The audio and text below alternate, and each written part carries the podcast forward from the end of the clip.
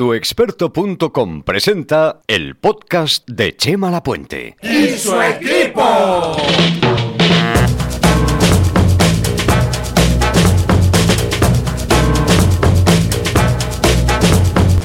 A la hora de comprar una tele nos fijamos en varias cosas, se selló el precio, el tamaño, la calidad de imagen y del sonido, incluso los más aficionados al cine miran el tipo de panel, es decir, si es de cristal líquido o lleva un panel orgánico del tipo OLED. Sin embargo, hay un último punto bastante importante a la hora de manejar nuestra tele en el día a día y me refiero a ese menú, a ese pedazo de menú que lleva para manejar las plataformas de televisión a la carta, ya sabes, el Netflix, el YouTube, Amazon Prime, Disney Plus.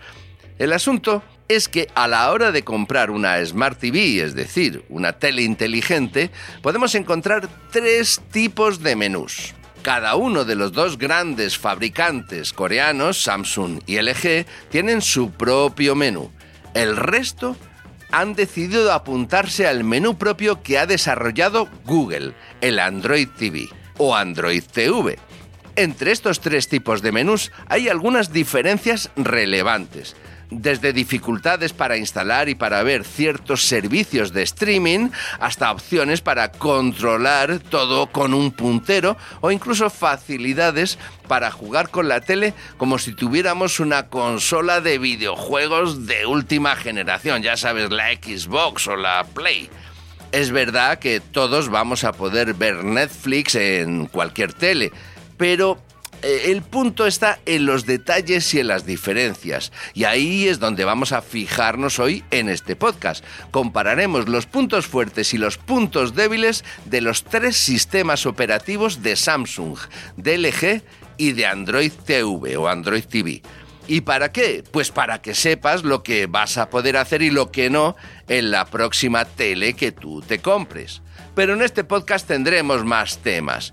Te contaremos todo sobre una cámara de fotos submarina que no tiene pilas y no hay que enchufarla. Una cámara que además te permite mandar las fotos sin cables por debajo del mar, como la sirenita. Además, veremos lo bueno y lo malo de una barra de sonido de la firma americana Polk que lleva de todo y que tiene un precio bastante apañado. En el apartado de redes sociales hablaremos de una tendencia curiosa entre los jóvenes que usan el TikTok. Y es que emplean esta red social como buscador de Internet, en lugar de usar el Google que usábamos casi todos hasta hace poco. Además veremos cómo compartir fotos y vídeos del muro de Instagram sin perder ni un segundo de vida.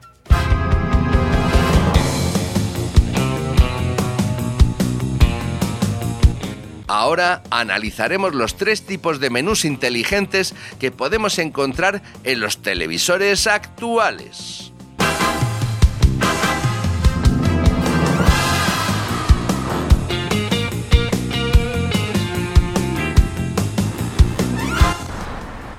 A ver, sí que tengo una tele Smart TV. Eh, dentro de la tele, como es una Samsung, entonces ahí tengo todas las aplicaciones, lo que es Netflix, tiene todo. Entonces sí que veo Netflix, además lo tenemos, lo tenemos contratado.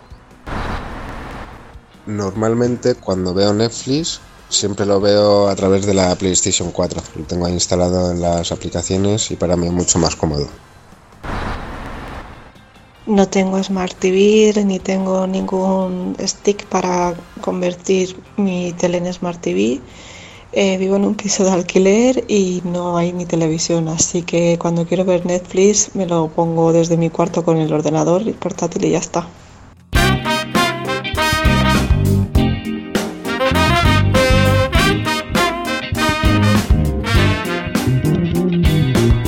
Para hablarnos de este tema está con nosotros David G. Mateo de tuexperto.com. Hola G. Mateo. Hola Chema, ¿qué tal? Oye, si tenemos una Smart TV, Podemos ver el Netflix o Amazon Prime, el Disney Plus sin problemas. Sin embargo, podemos encontrar unas cuantas diferencias dependiendo de la tele inteligente que compremos. Está el sistema que tienen las teles de Samsung, el que tienen las teles de LG y luego están el resto, que prácticamente todas funcionan con el sistema de Google, el famoso Android TV o Android TV, ¿verdad? Eso es justo eso. Lo primero que hay que entender es que son sistemas operativos distintos.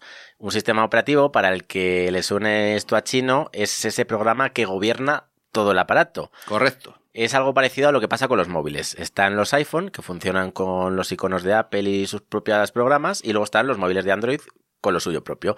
que, es, que, es, de Google, por cierto. Eso es. Y cada uno de estos teléfonos tiene su propio diseño, sus propias funciones y sus propias limitaciones también.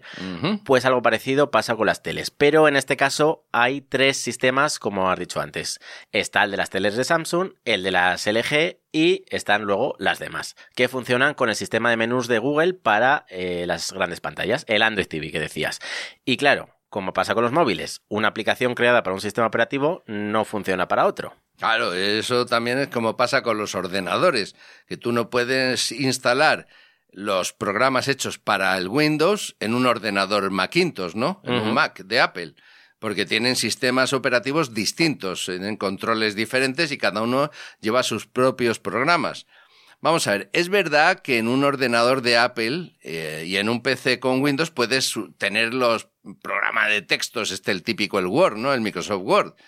Eh, pero, cuidado, cuando estás instalando son versiones distintas. Una es para Macintosh y la otra es para Windows. ¿eh? Esto también ocurre y pasa con los sistemas que llevan las teles.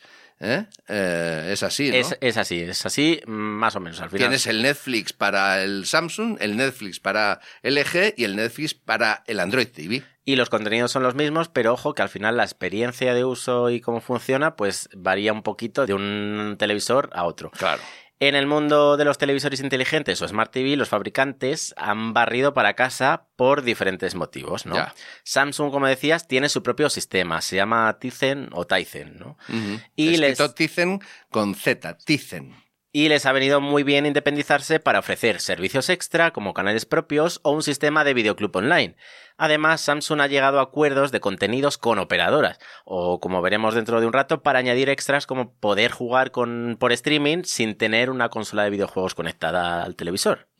Eso te iba a decir, su propio sistema operativo, sus propios servicios y también sus propias reglas. No está mal pensado, aunque recuerdo que allá por 2015 Samsung dio la campanada cuando se supo que en sus políticas de privacidad indicaba claramente que sus teles recogían grabaciones de voz de los usuarios. Sí, sí, nada menos. Ya sabes, con esas órdenes de voz para preguntarle a su famoso asistente Bixby eh, que cambiase de canal o que te indicase el tiempo que hacía en ese momento, ¿no? Pero y, cuidado que esto lo hacen con todos los eh, asistentes personales, con el OK Google, con el Amazon, a, eso voy, Chema. Mucho peligro, doctor Jones. Eh, sí, sí, cada fabricante y cada gran marca dice que esta recopilación de datos suele usarse para mejorar el sistema y para estudiar los hábitos y comportamientos del usuario con el fin de pulir los servicios que ofrecen. Claro, eso es como cuando llamas por teléfono, le recordamos que esta llamada puede ser grabada para su seguridad. Digo, ya. Mi seguridad, bueno. Mi seguridad, tacatá. Sí, pues bueno, pues esto es. Sin embargo, el hecho es que muchas de las teles inteligentes que tenemos en casa no se escuchan. Ahí está. Teles y lo que no son teles, cualquier cosa que nos pueda escuchar técnicamente. Y es una realidad. Lo bueno es que los televisores con Tizen o Tizen de Samsung hay en estos televisores hay opciones de configuración y privacidad para tratar de que la escucha sea mínima, digámoslo así. Eso es lo importante. Pero vaya, que esto de mirar o hablar de algún contenido y oye, mágicamente de repente los anuncios que te aparecen en Instagram sean de eso de lo que has estado hablando, te va a pasar tanto con las teles de Samsung como las de LG como las de otros fabricantes. Lo que decías, nos escuchan, Chema. Yo, también eh, cuando compro una tele, cuando compro también cualquier cosa, el móvil también, antes de empezar a funcionar, eh, procuro desactivar todas las opciones y todos los permisos que usan los micrófonos del televisor. ¿Eh? Eso para empezar. De hecho, algunas pantallas y algunas barras de sonido llevan un pulsador físico para apagar el micrófono que llevan. De esta forma, pues evitas las escuchas, ¿no? eh, así que si te preocupa el tema, pues investiga si puedes apagar esto en la tele. Eh, mira en los menús a ver de privacidad y dile que no a todo. Claro.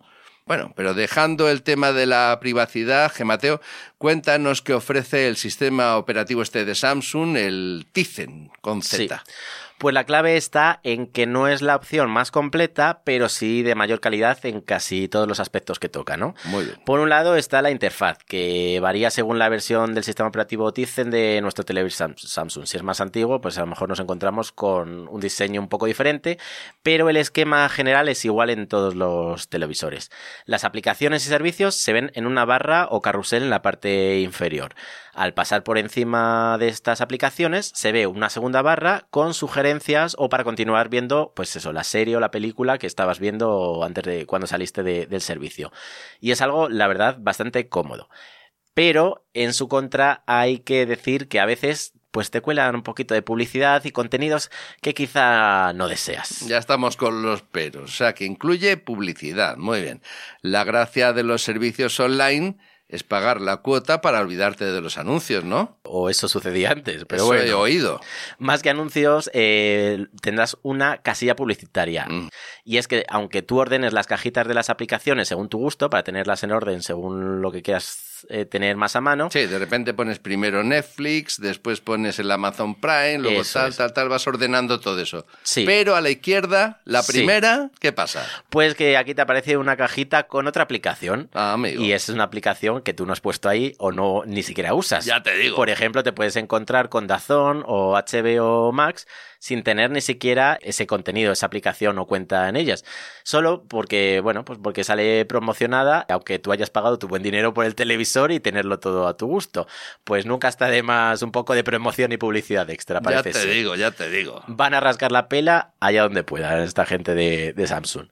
Por otro lado, también hay publicidad, pero en un extra que añade Samsung, así que aquí, bueno, pues se lo medio perdonamos. Se llama Samsung TV Plus y te mete canales con contenido completamente gratis para que disfrutes pues, de un montón de contenidos. Y hay para todo tipo de. para todos los miembros de la familia, ¿no? Pero sí, hay publicidad aquí. Otra vez, lo que te comentabas, su sistema operativo, sus reglas y también sus ganancias. Ujú. ¿Qué le vamos a hacer? Una cajita de publicidad al principio del carrusel, ¿eh? Y luego te cuelan esos canales gratuitos. Oye, por lo menos es verdad que tienen una interfaz bastante cómoda, eh, ese carrusel y tal. Yo que lo he probado bastante, a mí me parece muy bueno. Me molesta un poquito esa, esa casilla primera Que no puedes quitar de ahí. ¿eh? que no puedes quitar, o a veces también el acceso a los canales de Samsung TV, ¿no? Pero bueno, pero ¿qué vamos a hacer, no? Oye, ¿y qué servicios y qué aplicaciones me voy a encontrar ahí en eh, Samsung? Pues en este caso lo básico y un poquito, pero poquito más. Tizen no tiene una tienda de aplicaciones tan extensa como Android TV, de hecho es posiblemente el sistema operativo más limitado en este aspecto, pero no vas a echar de menos ninguna aplicación ni servicio esencial. Claro. Netflix, Disney Plus, Amazon Prime Video, Filming, HBO Max, incluso también hay juegos para jugar en el, con el mando de la tele ahí mismo Muy y bien. algunos servicios extra Ajá. pero no es la televisión pensada para cacharrear, para cargar servidores con contenidos propios o para probarte como hacker. Cumple de sobra en el tema de aplicaciones si eres usuario básico, básico para, para ver la tele, pero eso, de forma controlada, para tener cierta calidad. Vale, de momento eh, no vamos a tener tantos problemas como por ejemplo con los Chromecast, con el cacharrito este que pinchas una tele tonta para hacer la lista. El Chromecast tiene el sistema de Google y eh, tienes problemas pues porque es todo publicidad, todo intentar eh, engancharte, todo intentar que tú pongas ahí tus favoritos, en fin, no te dejan vivir. Por otra parte, el pinchito de Fire TV de, Amazon eh, antes le faltaba aplicaciones básicas como YouTube, como HBO Max, en fin, o sea que es que no solamente Samsung tiene pegas con esto de su sistema inteligente. Ahora yo me pregunto, Gemateo, ¿cuáles son las ventajas de comprar una tele Samsung con su sistema de aplicaciones? Pues para mí son los extra que trae. Más allá de este servicio Samsung TV Plus que decía antes con sus canales gratis, hay otros añadidos como SmartThings, que es el servicio para tener a la vista todos los aparatos conectados que tienes en casa. Claro, si tienes aire acondicionado de Samsung, lavadora de Samsung y más cosas de Samsung o compatibles con O, Smart TV. o- o unos auriculares Samsung. Eso es. Tu televisor se transforma en un panel de control para toda la casa y lo gestionas todo desde el mando de la tele. que además es un mando estupendo en las teles buenas, tienes un mando simplificado que es fantástico. Es maravilloso. Además, en los modelos más avanzados han añadido detalles para los gamers, para los que juegan a las consolas de ultimísima generación. No puedes trastocar gran cosa en el tema de gráficos y demás, pero sí ver los detalles de la calidad de vídeo con la que se emite el juego, o también han añadido una multiventana para ver varios contenidos a la vez, conectar tu ordenador o incluso conectar una cámara web y aprovechar el servicio fitness que también traen los televisores de Samsung para hacer ejercicio mientras te grabas para ver que estás haciendo todo bien como te está mostrando en pantalla. Lo dicho, que tiene unos cuantos extras y añadidos. Sí, no está mal. Una puntualización no me gusta. Eh, que casi todas las teles, incluida la de Samsung, no ponen un sistema accesible y directo de multiventana para dos canales de televisión convencionales. Eso es curioso. O sea, te ponen una multiventana para que tú puedas combinar el Netflix con un canal churro, tal pero dice, si quiero saltarme los anuncios y seguir viendo el programa que sea, el intermedio o el programa de, qué sé yo, de, de 13TV, no sé. Por ejemplo. Sí, ver dos canales de, la televisión convencional, vaya. De la secta o de la otra secta, me da igual. el asunto es que no puedes tener los dos canales. O sea, tienes que comerte los anuncios. Sí. No sé, pero bueno, claro, a estas alturas eh, los canales gratuitos de la tele, ¿quién, ¿quién, los ve? Están... Están de capa caída. De capa caída totalmente. Sí, y además otro punto positivo de Samsung, el mando, lo que decías antes, en los últimos televisores de Samsung es una maravilla de simplicidad y de diseño. Y para los que no estén preocupados por su privacidad, también funciona como micrófono para pedirle cosas. ya te digo. Que si cambiar el volumen, buscar un vídeo de tuexperto.com en YouTube, abrir una aplicación. Ah, y por cierto, puedes elegir entre el asistente Bixby, que apenas nadie lo usa porque es bastante malo, la verdad, o aprovechar el asistente de Google o incluso Alexa eh, con los que también son compatibles. Que también te escuchan todo lo y a partir de ahí estás muerto. Ya, eh. si no has metido suficientes cosas en tus redes sociales, ahí te lo van a coger todo. Eso es así. El mando, como decías, es la última edición se carga por energía solar o con el cargador del móvil. La verdad es que los tíos piensan, pero muy bien. Además tiene un diseño fantástico, minimalista y muy bueno. En alguna función, fíjate, cuesta hacerte un poco con él, pero ha sido el único fabricante que se ha atrevido eh, a hacer mandos pequeños muy operativos por fin porque es que yo estaba hasta las narices de los mandos de los mandos grandes llenos de botones que nunca encuentras lo que buscas. Aquí con este es cuatro botones y haces prácticamente todo. Y lo haces todo. Es, solo tienes que aprender a utilizarlo un poquito, pero es maravilloso. Por cierto, también es compatible con Chromecast, este sistema Tizen de Samsung que no nos vamos a olvidar de llevar los contenidos del móvil al televisor. Y también es compatible con AirPlay, eh, que hace lo mismo, pero si tienes un móvil iPhone, para que no haya incompatibilidades. Así que lo puedes hacer todo desde este televisor Samsung. Pero si me preguntas, mi extra favorito ha llegado con las teles de 2022 de Samsung. Oh. Se llama Game Hub. Game Hub. Game H-U-B. Game Hub. Sí, y es un acuerdo de Samsung con algunos de los servicios de videojuegos en streaming más famosos del momento.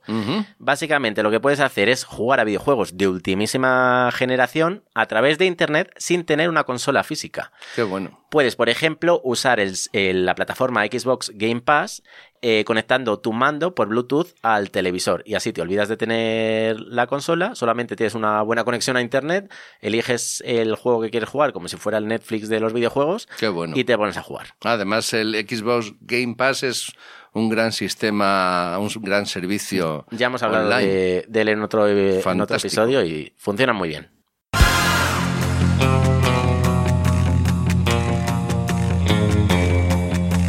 Disculpe si le llamo caballero, pero es que no le conozco muy bien. Te lo dice el monstruo que se lo come todo.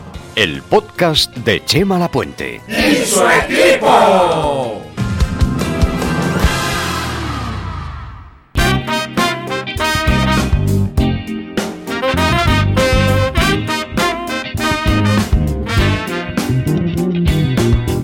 Aquí estamos con David G. Mateo de tuexperto.com. Estamos hablando del Smart TV. Vamos, de los distintos sistemas operativos que llevan las teles inteligentes, los distintos Smart TV.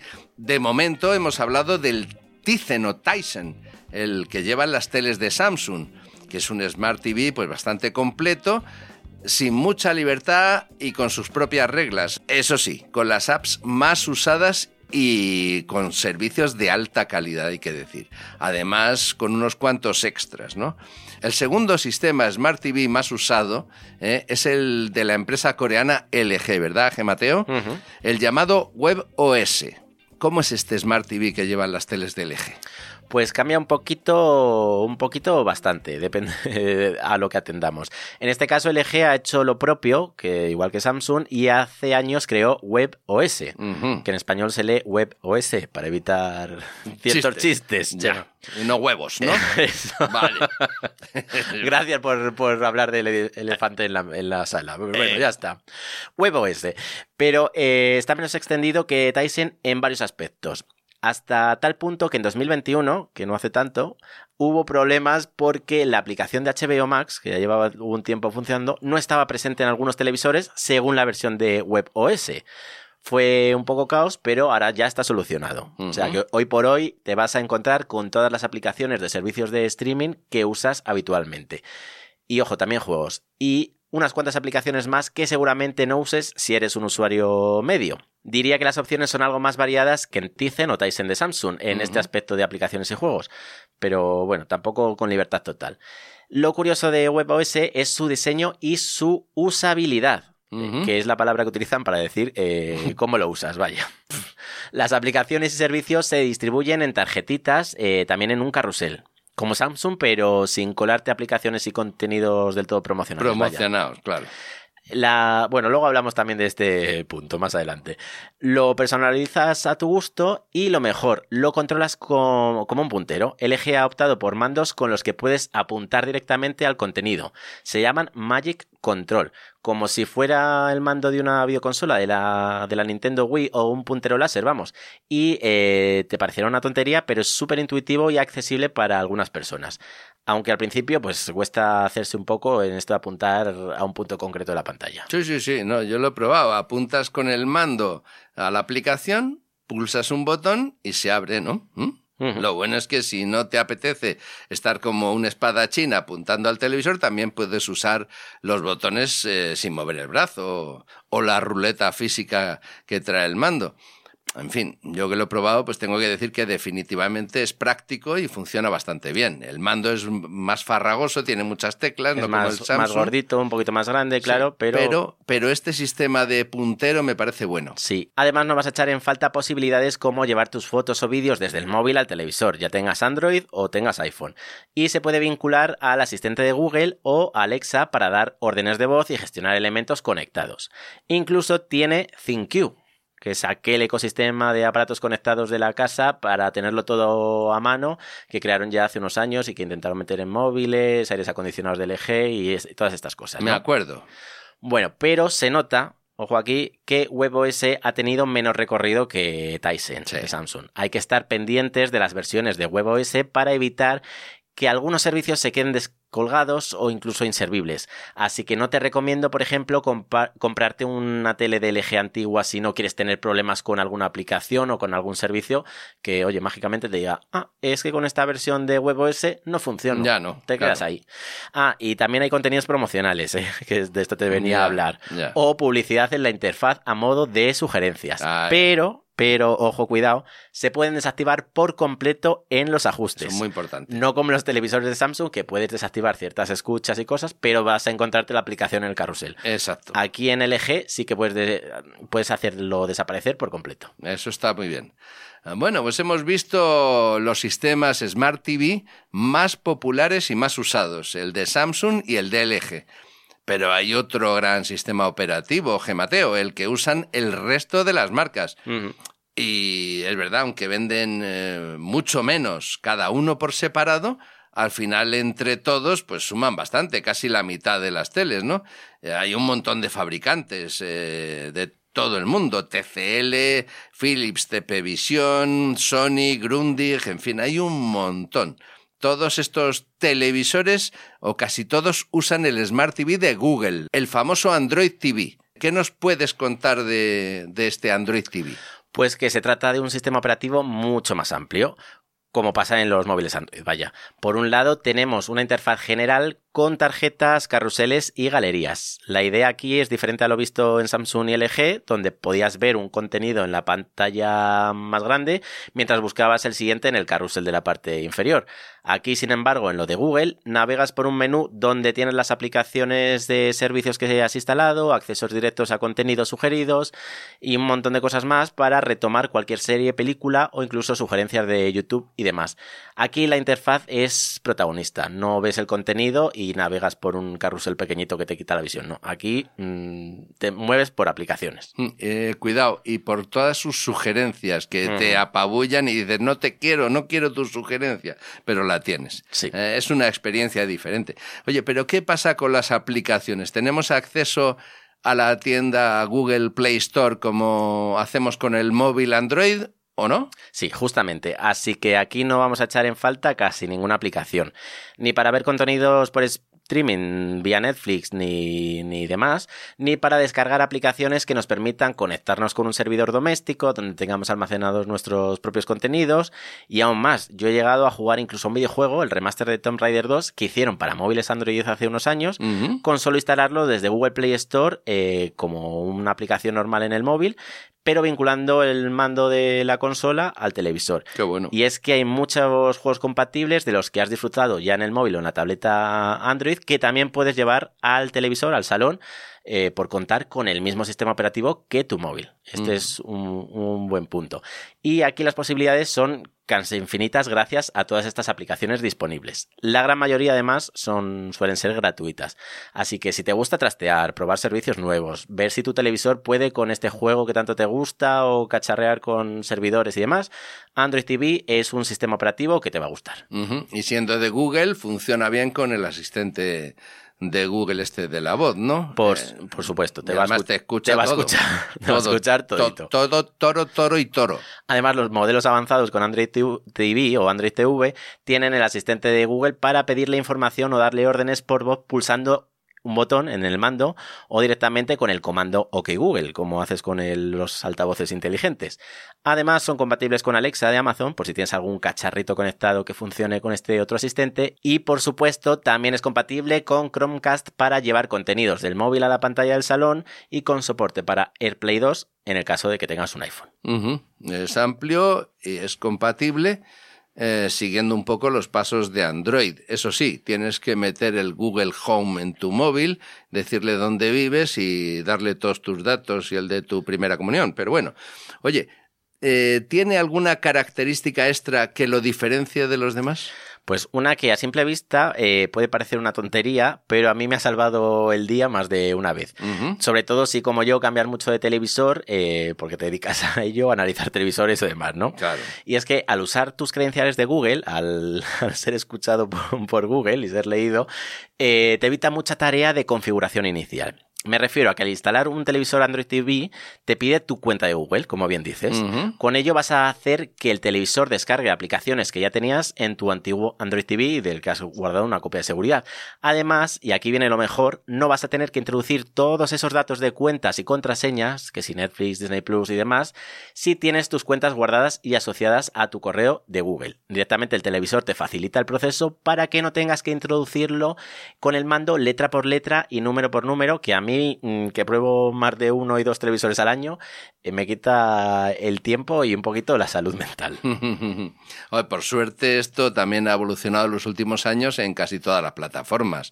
Así que si no tienes estos datos guardados o usas un televisor que no es Android TV, también hay opciones mucho más rápidas, qué sé yo, como escanear un código QR que te aparece en el televisor con el móvil o confirmar tus datos desde este dispositivo y claro, en el móvil es más rápido de escribir las cuentas, las contraseñas larguísimas, todo. Pero es verdad que si Google te lo recuerda, el esfuerzo es todavía más pequeño, claro, ya claro. no tiene ni que pensar. Es comodísimo. Además, aunque esto también depende mucho del procesador y la memoria RAM del televisor, suele ser el sistema operativo más ágil, más rapidito, uh -huh. para, ya sabes, para que la aplicación de HBO Max no se quede un minutazo cargando o para saltar de una aplicación a otra rápidamente. Aunque LG también aquí eh, hizo muy bien las cosas con la posibilidad de dejar las aplicaciones abiertas en segundo plano en web OS. Ajá. como pasa en los móviles Android, vaya. Pero hay que saber utilizar esta opción y activarla desde los ajustes. Y en Samsung me temo que también depende del modelo de televisor y de la versión de, de, Tyson. De Tizen, sí, es que, claro, varía mucho. Claro, los nuevos televisores de gama alta van como un tiro de rápidos, pero si te compras un gama media de hace un par de años por ir a la oferta, quizá te encuentres con algún parón o aplicaciones que parecen tardar en cargar un poco más de lo que deberían. Mm, fíjate, a mí lo que no me gusta del sistema de Google es que todo esto lo hace con tu cuenta siempre activa. Es decir, que si quieres todas las ventajas, pierdes completamente tu privacidad y le ofreces a Google cada paso que das con la tele. ¿eh? Todo el rato escudriña lo que haces y toma buena nota de todo. Sin lugar a dudas. Ese es el peaje que siempre te pide Google cuando usas sus aplicaciones y sus servicios, ya lo sabes. De hecho, si quieres ver el contenido de tu móvil en la tele, tienes que descargarte la aplicación Google Home en el móvil. Y ya sabes, Google te va a pedir pues la dirección de tu casa, tu contraseña del wifi, tiene que reconocer tu voz, diciéndole tres veces lo de OK Google y demás.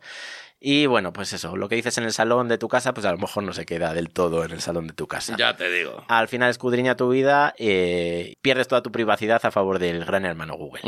ya lo hemos visto. Aunque en líneas generales comprar cualquier Smart TV nos abre las puertas de un montón de contenidos a través de Internet, también hay detalles que hay que tener en cuenta. Si quieres una plataforma con un buen diseño, con las apps relevantes, con una experiencia de calidad y con unos cuantos extras, pues mira a ver eh, la tele de Samsung con su sistema operativo Tyson o Tizen, para los amigos. ¿Que lo que buscas es una experiencia bien diseñada, fácil de usar y sin publicidad? Pues mira, a ver si te gusta el WebOS de la firma coreana LG, cualquier tele de LG. Para terminar, que quieres muchas opciones, rapidez y el mismo ecosistema Android de tu móvil, pues apúntate a cualquier marca de televisor que use el Android TV, Android TV. Recuerda, lo malo es que Google va a tratar de recoger todo lo que dices, todo lo que haces en tu propia casa. si no te importa, pues mira tú mismo.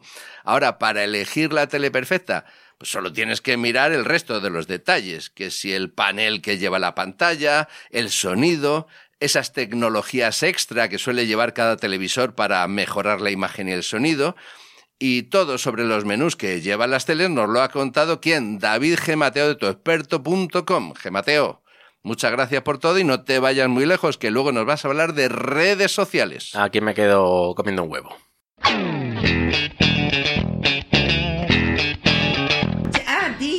Tic, toc. Tic, tic. Toc. Toc. Toc, TikTok. TikTok. Ah, uy, TikTok. No me funciona el TikTok. Ahora ya me funciona. Porque ya, ya sé lo que dice. Tito. ese, me- ese que no me No me funciona. funciona el TikTok. No me funciona el sisto. ¿eh? Se está tronchando de risa. No te rías tanto, hombre. ya que colorado está. El podcast de Chema Lapuente. ¡Y su equipo!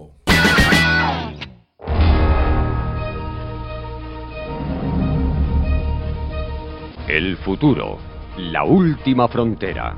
Nos vamos de viaje a un planeta desconocido, al mundo de pasado mañana. Volvemos al futuro para descubrir esos inventos que podrían cambiar el mundo. Los inventos del siglo que viene.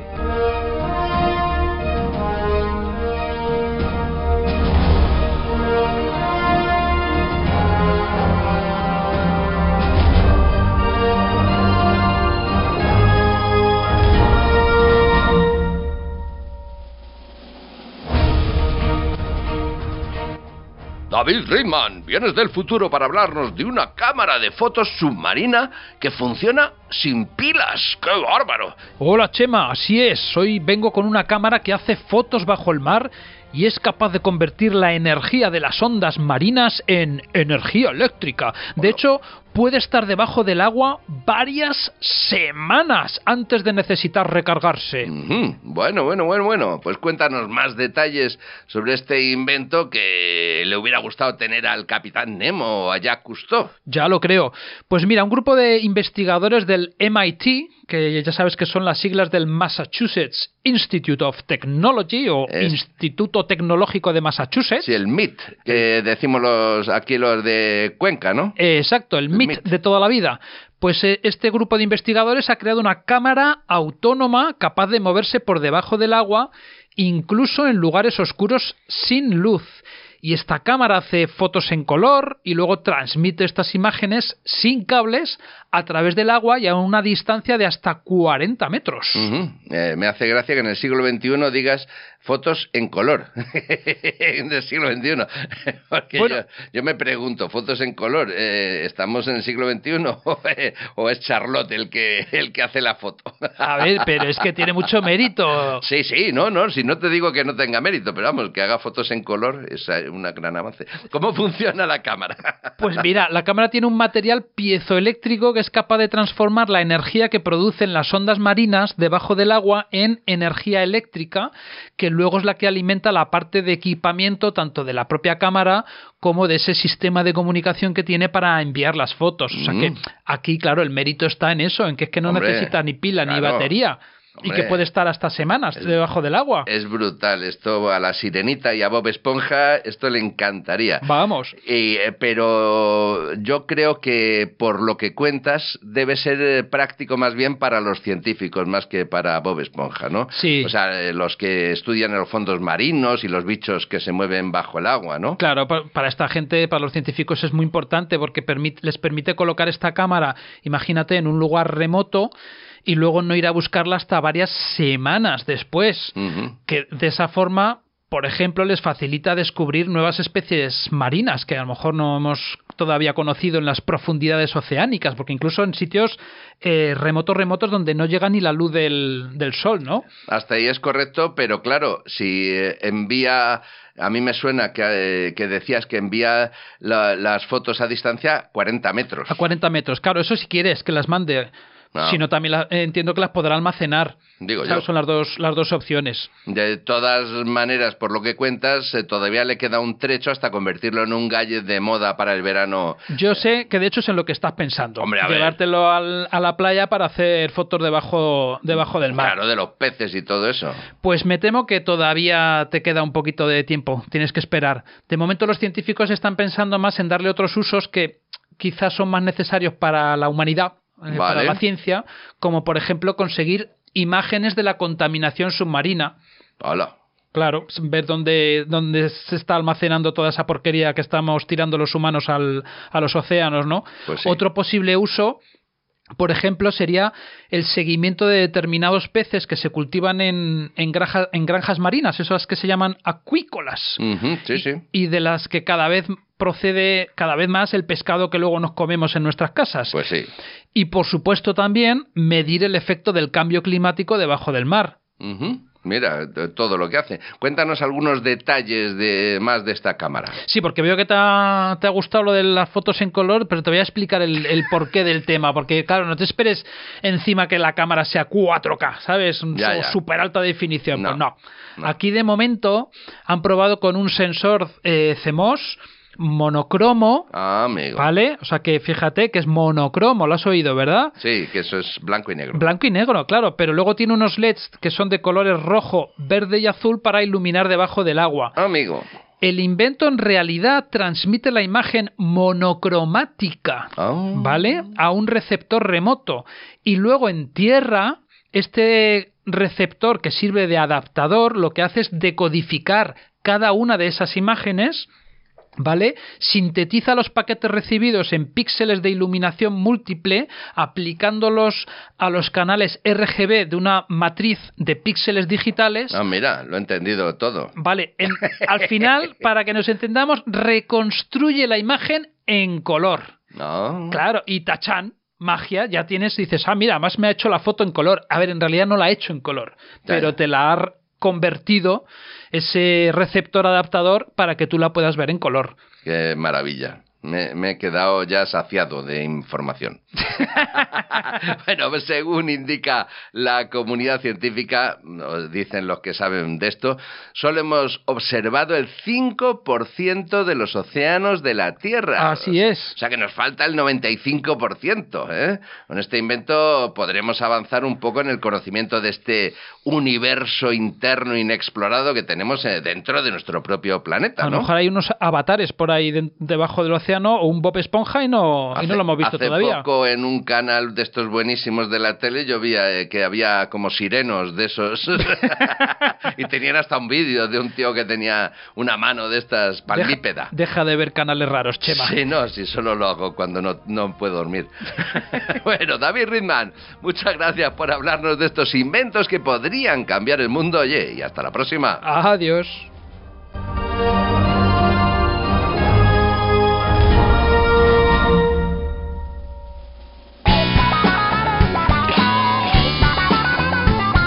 Sigue a tuexperto.com en YouTube.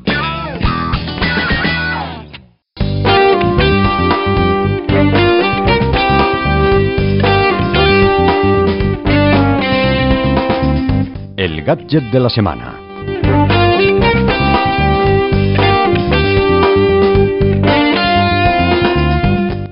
Y aquí está Víctor Mancirova de tuexperto.com. Hola, Vic. Hola, Chema. Hoy vienes a hablarnos de un gadget de una barra de sonido, ¿eh? pero muy completa, ¿verdad?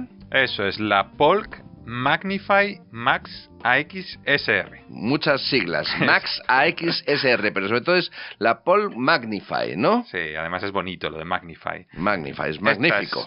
Una barra de sonido con Dolby Atmos y un subwoofer, que me encanta cómo suena el subwoofer, compacto que ocupa poco espacio en el salón. Ajá, has dicho Dolby Atmos, es el último sistema de Dolby para cine en casa y tiene subwoofer, el altavoz de graves, ¿no? Sí. Eh, y de hecho el eh, Dolby Atmos es la tecnología más popular del momento para crear esa experiencia envolvente, ¿no? Y además te permite disfrutar de esa experiencia de Dolby Atmos real. Porque es verdad que hay mogollón ahora mismo de cacharros que todos dicen, tiene Dolby Atmos, tiene Dolby Atmos.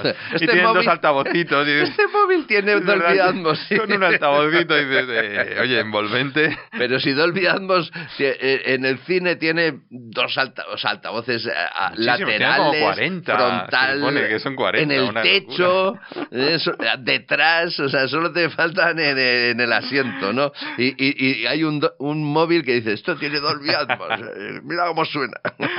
Están locos. Pues mira, en el caso de esta Polk Magnify tienes dos canales en la propia barra, que lo significa es que están orientados hacia el techo, Ajá. para que el audio rebote ahí y caiga como si viniera de arriba, como si tuvieras un altavoz en el techo. Y además dos altavocitos surround, que ya están separados. Los traseros, ¿no? Los traseros, para que los pongas a los lados del sofá. Ah, o detrás, en la parte de atrás, sin cables, ¿no? Exacto. O sea, que solo los enchufas a la corriente y ahí tienes ese sonido trasero cuando te viene por detrás, como se dice, Eh, el boquerini este, o bueno, quien sea, ¿no? Sí, sí. Eh, para que tú le oigas. Su composición es de 7.1.2 canales, que el punto Toma. 1 es del subwoofer y el punto 2 de los altavocitos surround. Muy bien. También me gusta esta barra de sonido que tiene muchas opciones para transmitir música desde el móvil, Ah, directamente por Wi-Fi o por Bluetooth. Funciona con Spotify y con cualquier servicio que sea compatible con Alexa. Así que si te preocupa, Chema, aquí también te pueden espiar donde tú quieras. Está en todo. bueno, es- si le pones el Alexa en funcionamiento, si no lo Sí, no, usas... pues no. ¿Eh? Pues no. Puedes escuchar la música de Spotify sin que nadie te esté escudriñando en lo que tú escuchas. Pero Spotify sabe lo que escuchas. Sí, bueno, pero Spotify sabe lo que escucha, claro, sí, lo sé. Si escuchas podcasts raros. Como Por eso me gustaban a mí los mío. CDs y los MP3, que no. Yo escuchaba lo que me daba la gana sin tener que compartirlo con nadie. A mí me gusta también de esta de sonido los modos que incorpora. Ah. Tanto el modo película como el música, pero sobre todo el modo noche, es lo que más me ha gustado. ¿Ah, sí? Porque lo que hace en este caso es potenciar los diálogos para que Claro. escuches bien la película, pero al mismo tiempo baja los graves para no molestar a los vecinos Y- o a la persona que tienes al lado durmiendo. Y, que justo cuando dice, bájalo grave, se lo. No, ¿sabes, sabes eso? reduce los graves. Tú sabes, no, si lo digo por el, porque ha subido la potencia cuando dice, bájalo grave. Eh, lo que te iba a decir es que, ¿tú sabes por qué es eso? Eso es muy importante. ¿Por qué diablos potencian los diálogos? Porque con las eh, últimas sistemas de Dolby de cine en casa, tú vas al cine ¿eh? estás escuchando a los tíos hablando, te quiero mucho, Manolo. Bueno, en- en- si es cine en casa será oh, Michael, Michael, porque en España no usan tanto el Dolby. que no, que broma. Bueno, el hecho es que están, están hablando, susurrando y te quiero mucho y no sé cuántos, y entonces tú en el cine lo oyes bien. Sí. Si lo ves en la tele, ¿eh? cuando luego viene la explosión, la explosión atrona a los vecinos. Sí. Las mezclas de sonido son así. En las películas tienen una dinámica bestial, como el sistema digital permite una dinámica, muchísima potencia y muy baja potencia. Eso lo permite las grabaciones, antes no. Antes en las cintas estas era una caca. ¿No es verdad? Entonces, lo- el puntazo es que, claro, como tienen tanta dinámica, pones la película para escuchar cuando dice te quiero Michael, muy bajito, pero luego, y dices, ahora le entiendo, pero luego mete la explosión y dice, el, el vecino está- empieza a llorar, el hijo, el del vecino del sexto, o sea, todos. Ese es el rollo. Bueno, dame tres puntos para eh, que mejorarías de este modelo de Polk. Pues mira, si eres un aficionado que sea muy exigente con la perfección sonora, con que esto sea súper claro, y buscas una experiencia que ya sea tope de gama, pues tienes que irte a barras de sonido más caras, es evidente, porque no es una Sí, de las barras más si eres caras un flipado de, de todo esto, ¿no? Sí, o necesitas, pues quieres un puntito más, pues ya tienes que irte a otros modelos. Y otro de lo que he visto es que algunos usuarios han tenido algunos problemas de interferencias con el subwoofer. Bueno. Pero se trata de casos que son puntuales y bastante raros. Y ya sé que me has pedido tres puntos, pero la verdad es que no he encontrado ninguno así que sea reseñable. O sea, es- Mm. la verdad es que es una barra de sonido bastante, bastante buena. Sobre todo es completa, porque tiene el subwoofer y tiene los traseros, y eso mejora siempre la experiencia. Bueno, venga, danos unos cuantos puntos clave del precio, las tecnologías que utiliza, el diseño, en fin. Ya sabemos que el precio es ese uno de los puntos clave de nuestro, Hombre, siempre. podcast. Yo siempre. El precio oficial de la Polk Magnify Max AXSR se sitúa en los 800 euros. Aunque ya tienes por ahí ofertas de precios que son más baratos, con lo cual no es una muy cara dentro de los precios que se manejan en las barras de sonido. Y no olvidemos que por esos 800 pavos, que es bastante pasta, por cierto, pero tienes la barra, pero es que tienes los dos altavoces traseros sin cables y el subwoofer también sin cables, o sea que... Que además es compacto y chiquitito para que entre bien en, en tu salón, que eso también es importante. Que te dan varias cosas, que dices, hola, 800 pavos, joder, mucha pasta. Ya, pero es que te dan de todo, macho. Claro, tampoco estamos hablando de una barra de sonido de estas de 100 euros que en realidad no te hacen nada. Para comprarte una barra de 100 euros, mejor no te compres nada. Exacto, sí. Estoy de acuerdo. Venga, otra cosa. Las tecnologías que hemos dicho de, de mejoras de audio, pues la que más juego nos puede dar es la que destaca los diálogos en películas, para que Muy podamos bien. escucharlo con nitidez, que ya hemos hablado un poquito de eso. Y además de Dolby Atmos, también es compatible con DTSX. Ajá, este es el otro sistema de Sí. cine en casa, ¿no? Está el Dolby y el DTS, ¿no? Que es más abierto el DTS, pero en realidad la gente al final está tirando por Dolby. casi Eh, siempre. Dolby se ha convertido en el gran estándar. Todos los demás sistemas han ido cayendo y todavía aguanta el DTS, pero de milagro. Sí. Y luego en el diseño hay que decir que tiene un aspecto que es discreto, es elegante, en color negro, con lo cual, bueno, no tiene ese brilli brilli que ya sabes que a mí. A mí me gusta el negro, ¿eh? y lo que sí me gusta mucho es el hecho de que tenga un subwoofer que sea funcional, que funcione bien, pero que además sea más compacto de lo habitual. Tiene un tamaño de 25,6 centímetros, que normalmente tira hacia 40. O sea que ves que Sí, la sí, sí, diferencia es interesante. Bueno, ¿y qué tal se comporta si lo comparamos con los competidores directos? Por un lado he escogido la barra de sonido Denon DHT S716, Ajá. que son 760 euros, solo para la propia barra de sonido. No tiene ni el subwoofer ni los altavocitos surround que hemos visto O antes. sea, que la barra de Denon es la barra sola, no Exacto. tiene el altavoz de graves ni los altavoces traseros. Eso es. Tiene un punto más profesional. Por ejemplo, tiene decodificación de sonido envolvente Dolby True HD Bueno, y bueno. DTH HD Master Audio. O sea, ya ves Sí. que es más para frikis o para gente que ya busque un punto más. Sí. Y también es interesante que es compatible con la tecnología EOS, que es propia de Denon, para montarte un hilo musical a la carta en casa. Lo Mm, puedes, bueno. Oye, combinar con otros altavocitos de la marca Bueno, como, montarte el hilo. como competencia que quizá busca un poquito más sonido de calidad, pero luego pierdes el- ese efecto trasero, pierdes el- esos graves que te da la Polk, Eso es. pero tienes un, el sonido de Denon es siempre bastante neutro, bastante genuino, bastante bueno, ¿no? Para a los audiófilos les gusta mucho y nos gusta. Y luego he cogido también una de Samsung, la 930, creo, sí. no me digas, claro. Eso es, sí.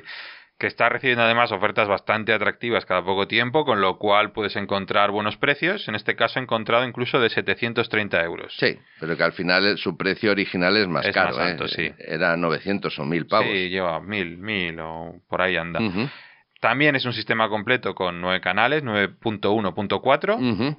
Y Dolby Atmos y sin Dolby cables, Atmos. que es una de las cosas, digamos que una de las novedades más interesantes. Esta es una barra también de alta gama de, de Samsung. Y muy completita. Bueno, pues ya lo hemos visto. Estábamos hablando de la barra de sonido esta completa, la Paul Magnify, el modelo Max AXSR, ¿eh? que es una opción completa, sobre todo porque tiene ese subwoofer, tiene esos altavoces traseros y, y al final te da el último sonido envolvente de Dolby, que es el que tienen en las salas de cine cuando vas a ver una peli. Pues, pues nada, Víctor, Víctor Mancirova, muchas gracias por contarnos todo esto y hasta la próxima. Siempre un placer, Chema.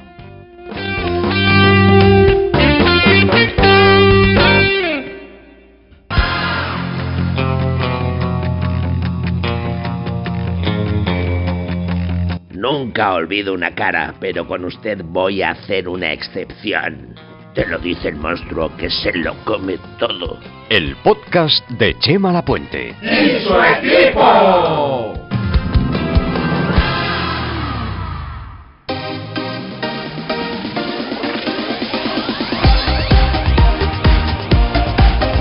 Todo lo que no sabes de las redes sociales y no te atreves a preguntar.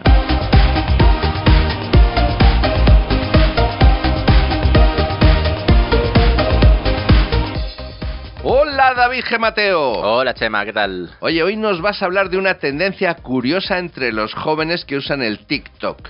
Y es que utilizan esta red social como un buscador de Internet en lugar de Google. Eh, pero primero nos vas a contar un truquito rápido de Instagram, ¿no es así? Correctísimo. Os voy a contar algo que descubrí hace unos días casi por accidente y que no me ha cambiado la vida, eh, pero sí ha mejorado mi experiencia usando Instagram, sobre todo para compartir fotos y vídeos del muro sin perder ni un segundo de mi vida. Muy bien, pues a ver cómo podemos compartir esas fotos y esos vídeos casi al instante. Pues súper fácil, eh, pero un poco secreto, porque por alguna razón Instagram pues cuenta con esta función, pero no la enseña ni la promociona por ninguna vía.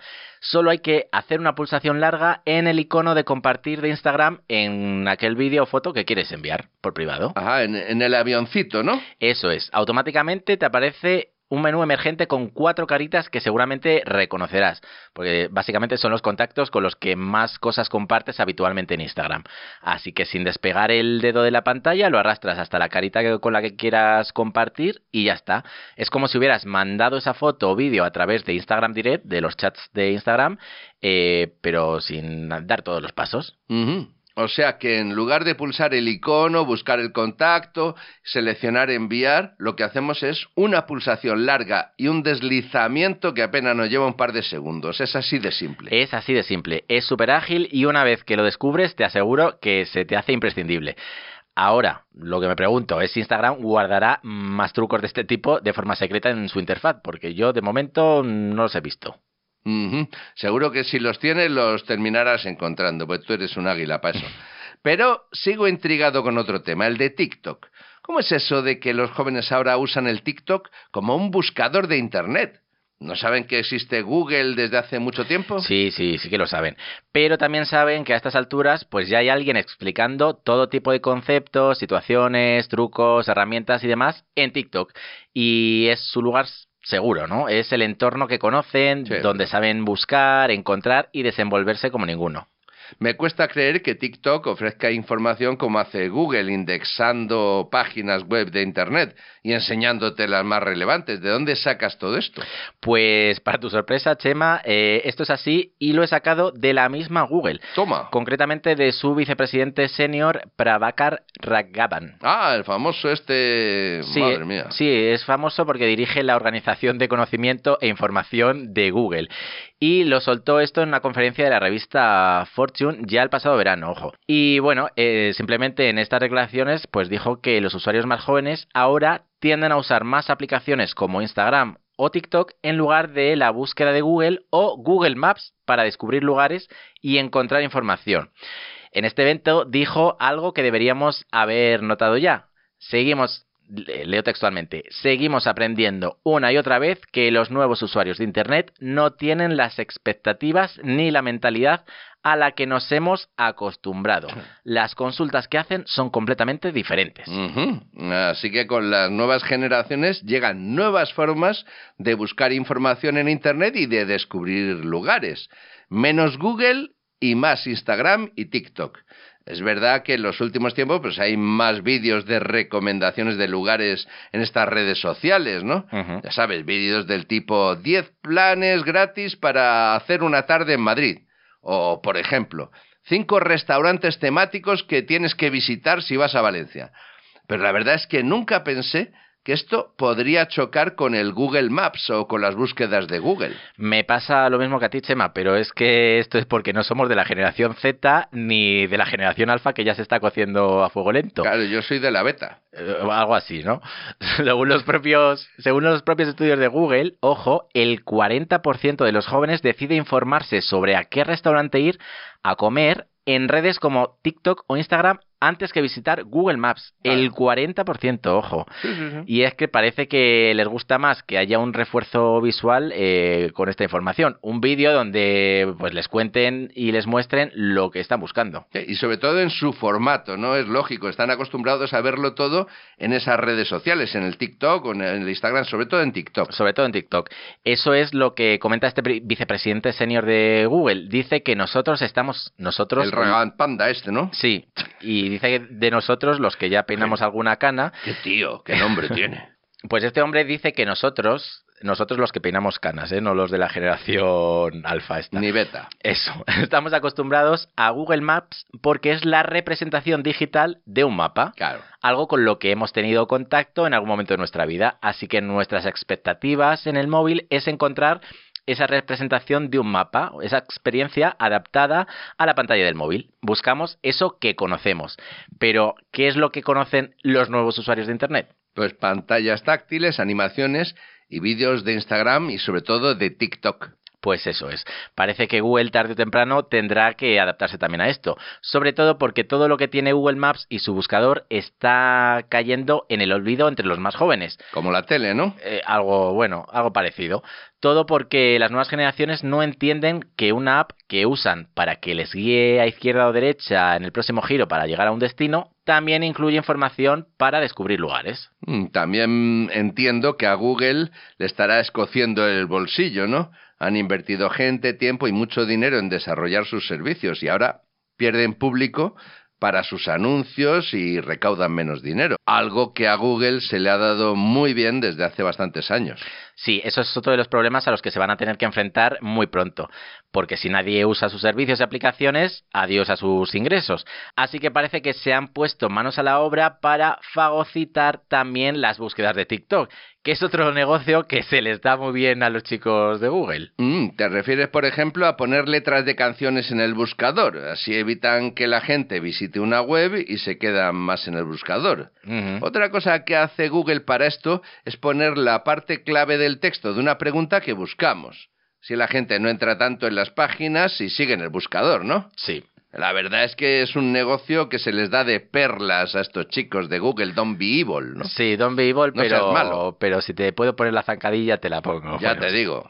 Pues justo a estas cosas me refiero. Ya han empezado a indexar vídeos de TikTok. De hecho, puedes comprobarlo al hacer una búsqueda sencilla en Google con las palabras, por ejemplo, vídeos Esperanza Gracia, que es una TikToker muy cachonda que te, te recomiendo. Ajá. Ahora Google no solo te muestra los recopilatorios de YouTube que algunos usuarios hacen con los vídeos de TikTok de esta TikToker, ya te muestra enlaces directamente a los resultados, es decir, a los propios vídeos dentro de, TikTok. Ojo, además, desde Google afirman estar entrenando la inteligencia artificial eh, que indexa estos contenidos para entender lo que se muestra en estos propios vídeos de TikTok, con lo que las búsquedas serían más afines, no solo encontrando vídeos de uno u otro usuario o que están titulados de una manera concreta, sino también que hablan de un tema buscado concreto. Y van un paso más allá, afirman estar preparándose para encontrar el momento concreto del vídeo donde se habla justo de lo buscado para remarcarlo como pasa, por ejemplo, ahora mismo ya en YouTube, que ya puedes ver los momentos más importantes y demás. Sí, sí. Claro que aún queda mucho para que le hagan esta puñeta a TikTok. Puñeta, puñeta tampoco. Visto lo visto, al final los jóvenes seguirán buscando información directamente en el TikTok. Lo que hace Google, yo creo, es para que los que no miramos tanto esa red social descubramos su contenido digo yo, me parece a mí. Bueno, ¿alguna reflexión final de todo esto, Gemateo? Bueno, pues solo saco en claro que cada vez me voy quedando un poquito más atrás. Ah, hombre, no digas eso. Sí, pero también hay que, eh, no hay que dar por hecho muchas cosas o muchas formas de pensar. Esto es lo interesante aquí. Al final la tecnología es una herramienta que se amolda a nuestros usos y gustos o que hay que amoldarla si no te quieres quedar fuera, como es el caso de, de Google. Así que quizá va siendo hora de adaptar mi pensamiento y acercarme un poco más a las nuevas generaciones y sus formas de entender el mundo y las redes sociales. claro, tú tienes Por no quedarme sin trabajo, también te digo. Claro, claro, tú tienes que seguir aprendiendo de la Z, de la alfa y de la beta, ¿no? Para seguir viniendo aquí a contarnos todas estas cosas que pasan en los mundos digitales. En fin, muchas gracias por todo, David G. Mateo, y hasta la próxima. Adiós.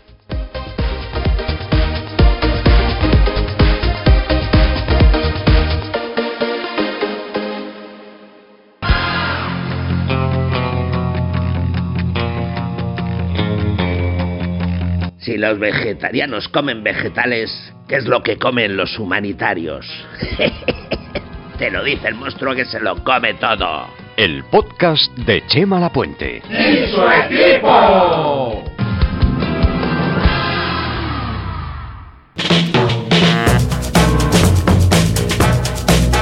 Por nuestra parte, hasta aquí hemos llegado. La semana que viene vendremos con más historias. Hablaremos de esos inventos increíbles que llegaron gracias a la exploración espacial y que hoy forman parte de nuestra vida cotidiana. Por otra parte, te contaremos todo sobre una ciudad del futuro que están construyendo en Arabia Saudí. Solo dos detalles. Cultivarán nubes para que llueva y tendrán taxis voladores. Toma. También veremos lo bueno y lo malo de un ordenador portátil profesional de la marca Dynabook. Sí, esa que antes se llamaba Toshiba. En el apartado de redes sociales repasaremos esas herramientas que todo buen streamer necesita para sus directos en Twitch y veremos esas aplicaciones extra que hay que tener en el teléfono móvil si te dedicas un poco más en serio a todo esto de las redes sociales. Bueno, y esto es todo por hoy. Este podcast ha sido posible gracias a José Antonio Hernández en el control técnico y luego está todo el equipo, David Ridman, Víctor Mancirova, David G. Mateo y Juan Ignacio Ocaña.